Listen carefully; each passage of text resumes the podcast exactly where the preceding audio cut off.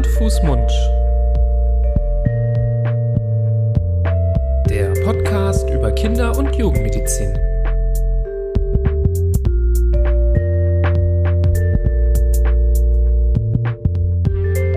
So, ihr Lieben, herzlich willkommen zu einer neuen Folge von Hand, Fuß, Mund, eurem Podcast zur Kinder- und Jugendmedizin. An meiner Seite, wie immer, der liebe Florian Barbour. Gut, guten Abend, hätte ich schon fast gesagt. Hallo, sage ich lieber. Guten Abend, guten Morgen, gute Nacht. Genau. Äh, Wo auch immer wir Mahlzeit sagen auch manche Leute zu einer Uhrzeitsbeschreibung. Habe ich mich nie so richtig dran gewöhnt an, an Mahlzeit, aber sagen viele. Ähm, egal zu welcher Zeit ihr das hört, herzlich willkommen bei Hand, Fuß, Mund, dem Podcast zur Kinder- und Jugendmedizin. Hoffentlich eurem ähm, favorisierten Podcast zur Kinder- und Jugendmedizin, ähm, den wir schon hier seit über zwei Jahren an euch raussenden. Vielleicht seid ihr aber trotzdem heute das erste Mal dabei. Wir, das sind Nibras Nami und Florian Barbock, Kinderärzte aus Düsseldorf, ähm, referieren hier oder diskutieren oder interviewen hier zu verschiedensten Themen der Kinder- und Jugendmedizin. Symptome, Krankheiten, übergeordnete Themen und ähm, ja, das Ganze machen wir äh, mit Leib und Seele, damit ihr gut informiert seid, damit ihr eine ähm, ja, verlässliche Anlaufstelle habt für ähm, Informationen zur Kinder- und Jugendmedizin, falls ihr eben im Internet nicht fündig werdet, falls ihr im Internet äh, verwirrt seid, zum Beispiel durch das, was dort äh, gepostet oder veröffentlicht wird. Es ist ja ein ähm, nicht wirklich gut sortierter äh, ja, äh, wie nennt man das? Ähm, nicht sortiertes Universum der, der, der ähm, Informationen. Also holprig ausgedrückt, aber es ist tatsächlich schwierig, sich dort zurechtzufinden. Dafür sind wir da in diesem Universum ein kleiner heller Stern, der euch den Weg weist, ähm, ähm um jetzt hier mal ein bisschen cheesy zu sein. Ähm, und so haben wir uns heute wieder ein Thema überlegt, was dieses Mal, so wie es auch manchmal ist, in die Kategorie äh, brandaktuell ähm, gehört, was auch nicht lange schon auf unserer Liste steht, sondern sich in den letzten Tagen da reingeschoben hat, weil es ja viele Leute beschäftigt, in den Medien viel diskutiert wird ähm, und uns ähm, Kinder- und Jugendärzte auch sehr, sehr interessiert und für uns auch sehr wichtig ist, dass wir da ähm, up-to-date sind. Ähm, es geht nämlich um ja diese neuartigen Hepatitis-Erkrankungen, die momentan ja in manchen Ländern ganz besonders, aber man kann schon sagen, rund um den Globus aufploppen seit, sagen wir mal, im Auge der Öffentlichkeit ähm, April diesen Jahres. Das Ganze, oder nochmal zum Begriff Hepatitis, wer jetzt denkt, was ist denn das? Ähm, das sind Entzündungen der Leber, des Lebergewebes, ähm, und das Ganze ploppte als erstes mal auf, ähm, wo, es wirklich augenscheinlich wurde, dass da irgendwas nicht ganz Normales, ähm, glaube ich, Anfang April in Schottland, wo auf einmal zehn Fälle nahezu gleichzeitig ähm, entstanden sind, ähm, so dass da die Weltgesundheitsorganisation WHO darauf aufmerksam wurde. Und dann während des Aprils kam noch mal allein aus Großbritannien oder aus dem restlichen Großbritannien ähm, über 100 weitere solche Fälle dazu. Teilweise auch mit schwereren Verläufen, muss man sagen. Und das war ungewöhnlich. Also äh, Stand jetzt kann man schon sagen, die Menge an diesen Fällen ähm, in Großbritannien ist ähm, ungewöhnlich, ungewöhnlich hoch, ähm, bemerkenswert, dass man da ähm, ja ein Augenmerk drauflegen muss. Beim Rest der Welt ist man sich noch nicht sicher. Ist es, sind es schon so viele Fälle, dass es mehr ist als sonst oder sind wir da noch so im Bereich des Normalen? Denn man muss sagen, solche Hepatitis-Erkrankungen, die gab es halt auch schon vorher. Mhm. Ey, dieser Job, den ich gerade hab, ich komme ja menschlich total gut an, aber beruflich komme ich mal gar nicht weiter. Mach's doch besser. Mit einem Job bei SOS Kinderdorf machst du nicht nur einen Job, sondern du kannst wirklich etwas bewirken. Du kannst dich weiterbilden und kommst beruflich voran. Bewirb dich jetzt auf einen von vielen Jobs. SOS Kinderdorf. Mach's doch besser.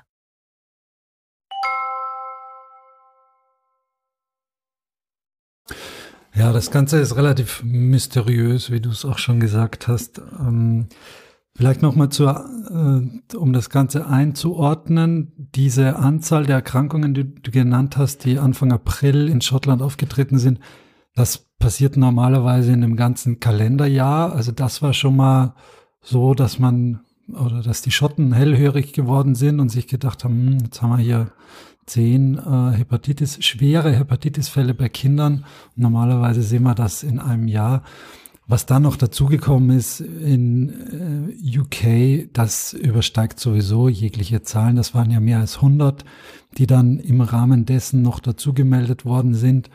Also das sind sehr beeindruckende und durchaus Fragezeichen aufwerfende Zahlen.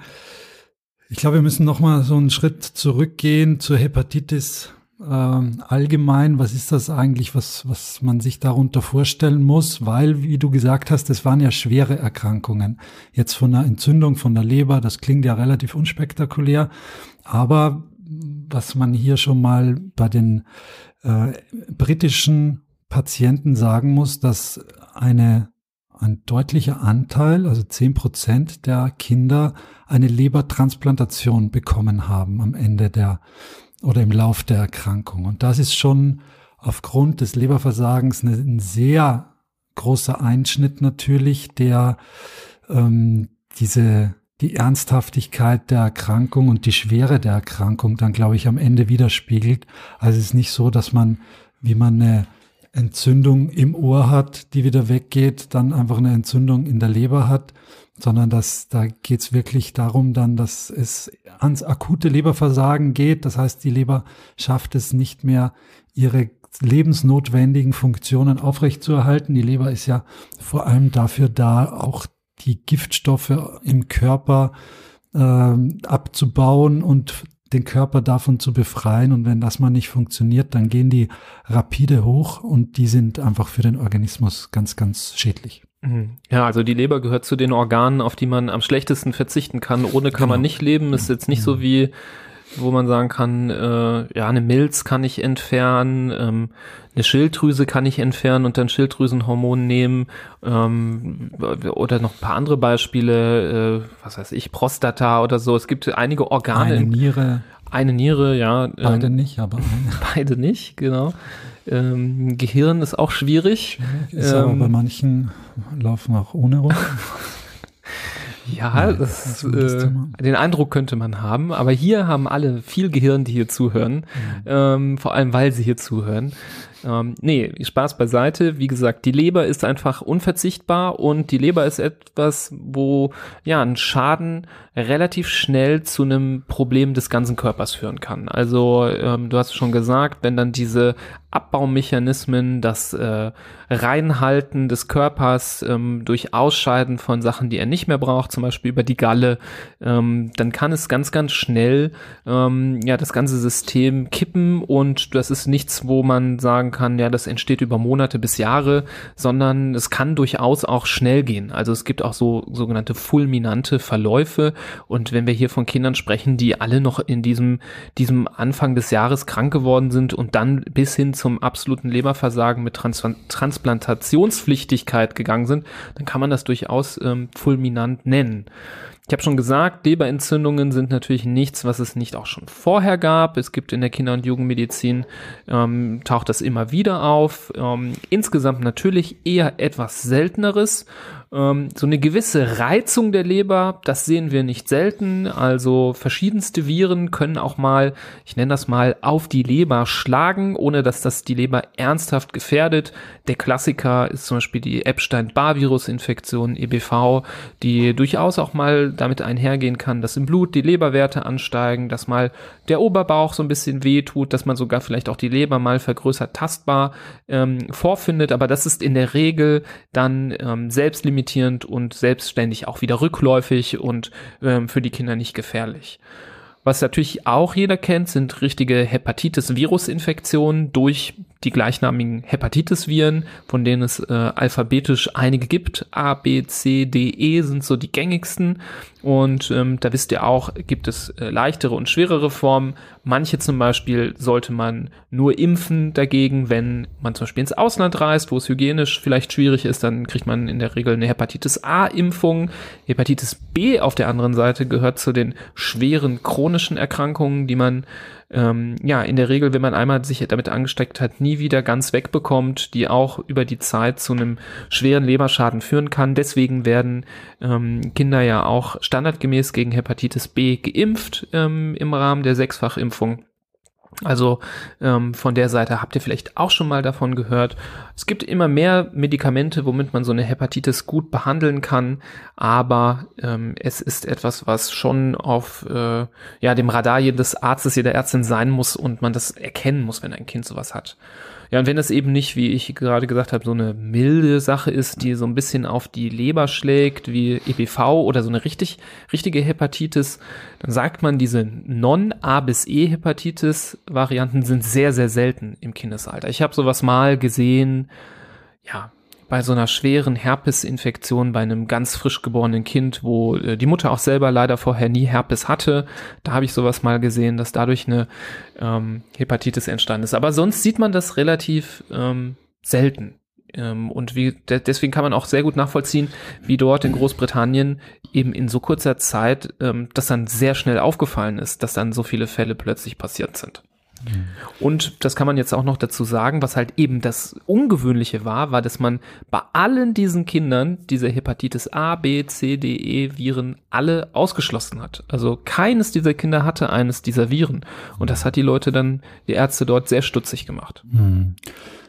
Ja, aber jetzt ist natürlich die Medizin irgendwie am vorläufigen Höhepunkt ihrer äh, Möglichkeiten und natürlich werden diese Patienten dann und auch diese Leber, äh, die Lebern, äh, auf den Kopf gestellt und nach allen möglichen untersucht und abgesucht und man schaut dann, welche Gemeinsamkeiten diese Kinder haben könnten, ähm, die darauf hinweisen, warum das überhaupt zu dieser Hepatitis gekommen ist. Und das hat man gemacht und wenn man sich jetzt die Histologie anguckt von diesen Leberpräparaten, die da zum Beispiel bei den Kindern, die eine Lebertransplantation bekommen haben, also wo man sich die alte Leber dann angeguckt hat, hat man doch ein Virus gefunden. Und es war zwar nicht eines dieser Hepatitis-Virusarten, A, B, C, D, E, wie du es gerade genannt hast, sondern es war ein anderes, sehr viel landläufigeres und häufigeres Virus, das eigentlich wenn jetzt, wenn man jetzt die erwachsenen Zuhörer unseres Podcasts nimmt, wahrscheinlich jeder schon mal zu Gesicht bekommen hat in der einen oder anderen Form, nämlich das sogenannte Adenovirus. Und Adenoviren ähm, treten immer wieder auf, haben wir ganz viele Patienten, die das haben. Wie gesagt, die Durchseuchungsrate in der Bevölkerung ist auch sehr hoch. Und das ist so ein Virus, das eigentlich ganz viele Gesichter äh, tragen kann und sich in ganz unterschiedlichen Weisen zeigen kann. Eine sehr mühsame Art und Weise ist, wenn es sich auf den Magen-Darm-Trakt schlägt, dann hat man so eine richtige Gastroenteritis, also eine Magen-Darm-Infektion mit viel Durchfall, mit viel Erbrechen, sehr ansteckend, also das, wo man auch wo wir den Eltern raten, sie müssen wirklich bei jedem Mal Windel wechseln, ja alles sauber machen, desinfizieren, am besten mit Handschuhen arbeiten, weil der Stuhl und das Erbrochene mit diesen Viren voll ist und das sehr ansteckend ist. Adenoviren können aber auch eine Erkältung verursachen, also eine, eine Erkrankung des oberen Atemtraktes mit richtig äh, Schnupfen und Husten ähm, bis hin auch sogar zu einer Lungenentzündung, also wieder ein ganz anderer Organbereich. Adenoviren können Augenentzündungen machen. Es gibt Konjunktividen, die ähm, da wirklich sehr hartnäckig sind, wo man auch Antibiotika gibt, die dann nichts helfen, weil es eben kein Bakterium ist, sondern Viren. Aber das sieht man der Erkrankung dann teilweise eben nicht gleich an und dann wundert man sich, warum denn diese äh, Bindehautentzündung nicht besser wird und die, die Ursache liegt dann darin, dass es äh, durch Adenoviren verursacht worden ist und nicht durch, durch Bakterien. Also sehr, mm, ein sehr häufiges Virus, das man oft findet, das wahrscheinlich ganz viele von uns und von euch schon mal hatten und dann aber über diese Symptome, die ich gerade geschildert habe, hinaus wahrscheinlich auch gar nicht großartig äh, was davongetragen haben, nämlich gar nichts davongetragen haben. Es war einfach eine Infektion, die wieder weggegangen ist und somit sich nicht weiter bemerkbar gemacht hat. Aber eben bei diesen Kindern war das offensichtlich anders. Zumindest ist das einer der Nenner, auf dem man diese Hepatitis-Fälle bringen kann. Mhm. Ja, das äh, war oder sehr wichtig, dass du das nochmal betont hast mit diesen Augenentzündungen, hast du ja gesagt, diese Konjunktivitis, man nennt das ja auch Konjunktivit, Konjunktivitis epidemica.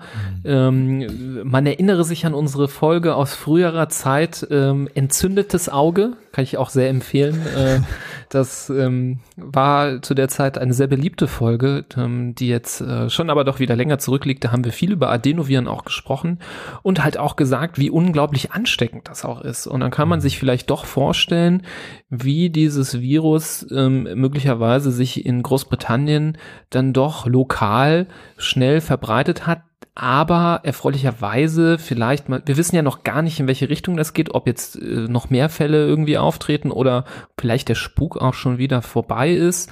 Ähm, dass das so auf diese Insel bezogen sich so stark ausgebreitet hat, passt ja schon dazu, dass diese ganze Problematik anscheinend infektiöser ähm, Ursache ist. Was man auch gezeigt hat, ist sogar, dass die meisten Kinder einen bestimmten Typ von diesen Adenoviren hatten. Also man kann ja ähm, Viren in so verschiedene Serotypen, nennt man das, einteilen und in dem Fall waren die in den allermeisten Fällen Adenoviro, Adenoviren vom Serotyp 41F vorzufinden. Ähm, braucht euch jetzt nicht weiter was sagen, diese Zahl ist aber einfach so eine äh, Untertypbeschreibung und ähm, ja, das zeigt, dass das irgendwie zusammenzuhängen scheint. Und das ist momentan die ja, klare Arbeitsdiagnose, Vermutung, woher das kommt. Es gibt natürlich viele, die aufgeschrien haben. Die ersten, die aufgeschrien haben, waren, glaube ich, die Impfgegner, die mhm. gesagt haben, ah ja, guck mal, jetzt werden seit kurzem Kinder geimpft und jetzt haben alle eine Hepatitis. Und da kann man sofort den Wind vollständig aus den Segeln nehmen und sagen, ne, das hat damit nichts zu tun, denn die allermeisten ähm, Fälle sind bei Kindern aufgetreten, die noch nicht geimpft gewesen sind gegen Corona. Also da ist ganz, ganz klar ähm, ähm, eine Trennung zu machen von dieser Coronavirus-Impfung. Auch die Coronaviren selber, also eine Infektion mit Coronaviren, ähm, wird als sehr, sehr, sehr unwahrscheinlich äh, angesehen als ähm, möglicher Zusammenhang oder Ursache dieser Erkrankung. Wie gesagt, sind ja die Adenoviren, die ja auch nachgewiesen wurden und eben nicht die Coronaviren, aber trotzdem alles, was heutzutage auf der Welt passiert, wird irgendwie mit dem Coronavirus in Verbindung gebracht. Ähm, was unlogisch ist und dagegen spricht, Kinder werden schon seit zwei Jahren äh, oder über zwei Jahren krank an Corona und das jetzt erst im April, März, April 22, also über zwei Jahre nach Beginn der Pandemie, Corona-bedingt diese Fälle auftreten, das erscheint auch unlogisch und nicht sehr, sehr wahrscheinlich.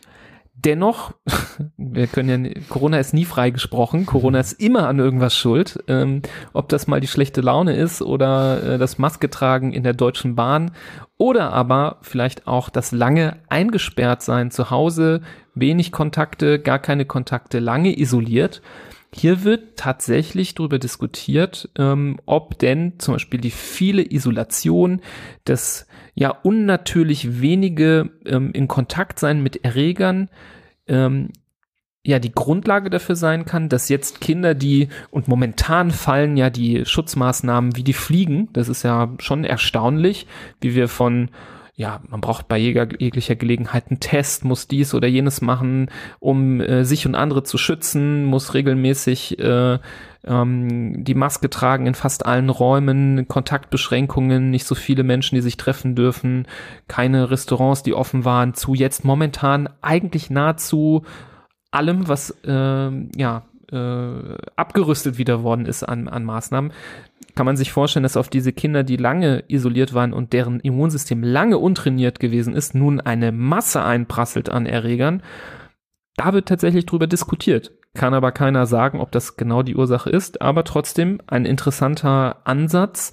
Ähm, und das ist ja auch das, was wir ja hier mal kritisch beleuchtet haben und gesagt haben, wer weiß, welche ähm, Folgen diese Lockdown-Isolationen eben haben können für das kindliche Immunsystem. Ähm, wieso denken wir ans Immunsystem? Diese Hepatitis durch Adenoviren, die gab es auch schon vorher, aber die trat meistens nur bei Menschen auf, die so einen Immundefekt hatten. Also ein richtig geschwächtes, kaputtes, nicht funktionsfähiges Immunsystem. Und da wird tatsächlich drüber nachgedacht, ob nicht durch diese Isolation dann, ja, bei den Kindern der natürliche Prozess nicht so ablief, dass sie ja einen ausreichenden Schutz hatten gegen diese ansonsten banalen Adenoviren. Mhm. Ja, das zum einen, dass einfach das Immunsystem gerade bei den kleinen Kindern, die vielleicht zu Beginn der Pandemie geboren worden sind und gar nicht so den, wir haben es mal Bauernhof-Effekt genannt, ähm, dem ausgesetzt waren, sondern eigentlich einfach immer nur die Kontaktbeschränkungen und die Corona-Maßnahmen erlebt haben und deswegen das Immunsystem einfach nicht so trainiert ist. Auf der anderen Seite, was man sich auch vorstellen kann, jetzt dieses Adenovirus, wenn man sich jetzt zwei Jahre vorstellt, in dem es keine äh, Beschränkungen und Maßnahmen gab, dann gibt's immer wieder Infektionen von den Kindern und im Januar gibt's so viele und im Februar gibt's auch so viele und im März gibt's auch so viele. Und das ist verteilt auf ein Jahr beziehungsweise auf zwei Jahre. Jetzt haben wir zwei Jahre der mal mehr, mal weniger Lockdown-Maßnahmen weltweit erlebt, so dass die Zahl dieser Infektionen in diesen Lockdown-Zeiten sicher geringer war. Jetzt werden die Tore geöffnet. Jetzt, wie du gesagt hast, die Beschränkungen fallen alle. Und jetzt kommt es vielleicht gehäuft zu diesen Infektionen und zur Weitergabe dieser hoch ansteckenden Adenoviren. Vielleicht zusätzlich zu dem Punkt, dass einfach die Immunsysteme auch nicht so gut funktionieren. Und vielleicht kommt es deswegen jetzt, wenn man das Bild dann zusammensetzt und die Puzzlesteine zusammensetzt, dann eben zu einem vermehrten Auftreten dieser sehr ernsten und ja manchmal sehr ähm, dramatisch verlaufenden Leberentzündungen. Mhm. Ich bin gespannt, wie das jetzt einfach in den nächsten Wochen und Monaten weitergeht. Äh, jetzt sind natürlich alle drauf ein bisschen hellhörig geworden. Die, die Gesundheitseinrichtungen warnen auch davor und sensibilisieren die, gerade die Mediziner auch, dass sie, dass sie aufpassen sollen, ob ihnen denn weitere Fälle unterkommen und wie die vielleicht miteinander verknüpft sind. Das heißt, die Zahl wird jetzt vielleicht noch mal ein bisschen höher sein, als sie ohnehin wäre. Aber nichtsdestotrotz wird das, ja, bin ich sehr gespannt, wie sich das weiterentwickeln wird und wie das, wie dies, wie ja. das weiter zunehmen wird. Ja, der weitere Verlauf, der wird dann so ein bisschen verschiedene Theorien vielleicht bestärken oder entkräftigen. Ne? Also wenn wir jetzt von so einer Immuntheorie ausgehen, dann sollte sie halt nicht nur in England auftreten, sondern dann müsste es ja weltweit ja. Ähm, oder an zumindest verschiedenen, nicht direkt miteinander verbundenen Hotspots ähm, ja gehäuft Fälle geben. Ähm, umgekehrt, wenn es jetzt irgendwie dabei bleibt, dass es irgendwie lokal beschränkt ist, muss man sich dann auch fragen, und das ist auch noch so eine Hypothese, die überlegt wird, ob es irgendwie auch eine veränderte Variante ähm, ich weiß, keiner kann mehr dieses Variantenwort hören, weil das alle so nervt, seit Omikron vor allem. Aber so ist eben die Medizin, die Virologie, Virusvarianten gab es auch schon vor Corona. Und ähm, ob hier irgendwie aus Umständen, die wir nicht wissen, eine Variante entstanden sein könnte, die dann doch lokal vor allem Probleme macht, sich dort ausgebreitet hat und ähm, ja, hoffentlich dann auch irgendwann wieder ähm, verschwindet. Das bleibt ähm, ja, abzuwarten. Wichtig ist, dass alle jetzt ja durch zum Beispiel Informationen von RKI, Medien, diesem Podcast ähm, ja sensibilisiert sind für das Thema. Und deswegen denke ich, ist auch wichtig, dass wir noch mal kurz besprechen, woran man vielleicht so eine Hepatitis überhaupt erkennen kann. Ähm, das Ganze kann erstmal relativ unspezifisch anfangen und man muss bei diesen unspezifischen Symptomen jetzt keine Panik haben, dass es sofort diese Hepatitis ist. Ähm, aber dennoch, die, das ist manchmal ein Puzzle und die Puzzlestücke müsst ihr kennen, ähm, geht es meistens los mit so einer gewissen Abgeschlagenheit, Übelkeit, Erbrechen, kann auch mal Durchfall sein. Also, wie gesagt, sehr unspezifisch, kann auch mal einfach ein Magen-Darm-Infekt sein, der sich da andeutet. Aber wenn ihr bemerkt, dass euer Kind eine Gelbfärbung der Haut oder vor allem der Skleren, also dem Weißen im Auge oder sonst Weißen im Auge ähm, beginnt äh, zu entwickeln, vielleicht sogar kombiniert mit ähm, Schmerzen im Oberbauch auf der rechten Seite eher, wo auch die Leber liegt.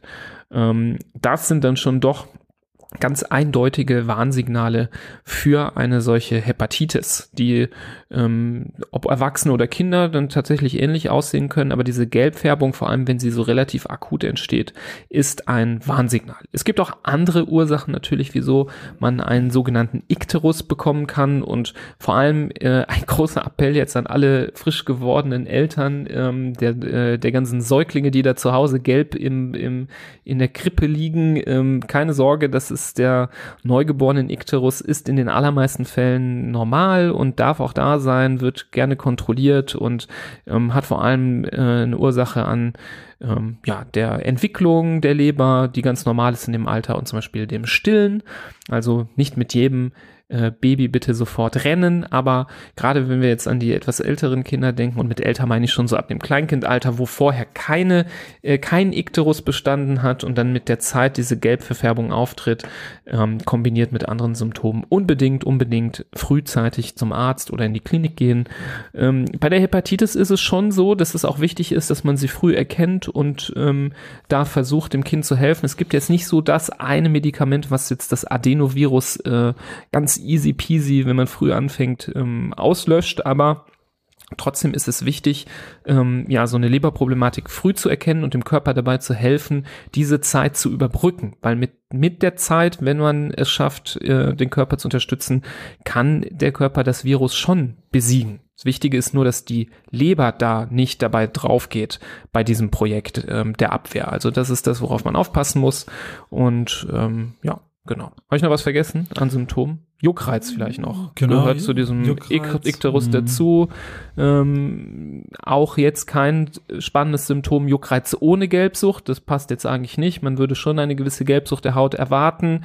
Aber man muss schon gucken, also gerade ähm, ja, bei dunkleren Hauttypen ist das manchmal auch gar nicht so leicht zu sehen. Deswegen immer bitte auch dieser Blick ins Auge. Also schauen, ähm, ob sich da im Auge das, äh, das Weiße, die Skleren verfärbt hat. Mhm. Und wenn man dann irgendwie Indizien dafür hat und den Weg zum Arzt oder ins Krankenhaus findet, dann kann man das Ganze mit einer Blutentnahme relativ zügig äh, bestätigen oder auch ausschließen. Also gerade diese, dieser gelbe, Blut, gelbe Blutfarbstoff, das Bilirubin oder auch gewisse Leberenzyme oder Leberwerte, die sogenannten Lebertransaminasen, wenn man die bestimmt und die normal sind und das Bilirubin normal ist, dann weiß man auch, dass das jetzt nicht mit der Leber zu tun hat.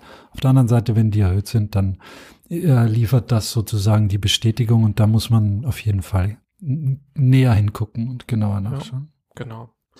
Ja, also wir sind gespannt, äh, was passieren wird ähm, in den nächsten Wochen. Ähm, wir sind auch sehr gerne bereit, zu dem Thema nochmal noch mal zu sprechen, wenn es mehr Erkenntnisse gibt. Wir äh, gerade bei so ähm, das ist ja vielleicht, kann man für uns, unsere Verhältnisse eine halbgare Folge sagen, weil wir natürlich jetzt keine Lösung präsentieren können, aber euch so ein bisschen ähm, ja, begleiten wollen bei diesem Thema und auch Awareness schaffen wollen.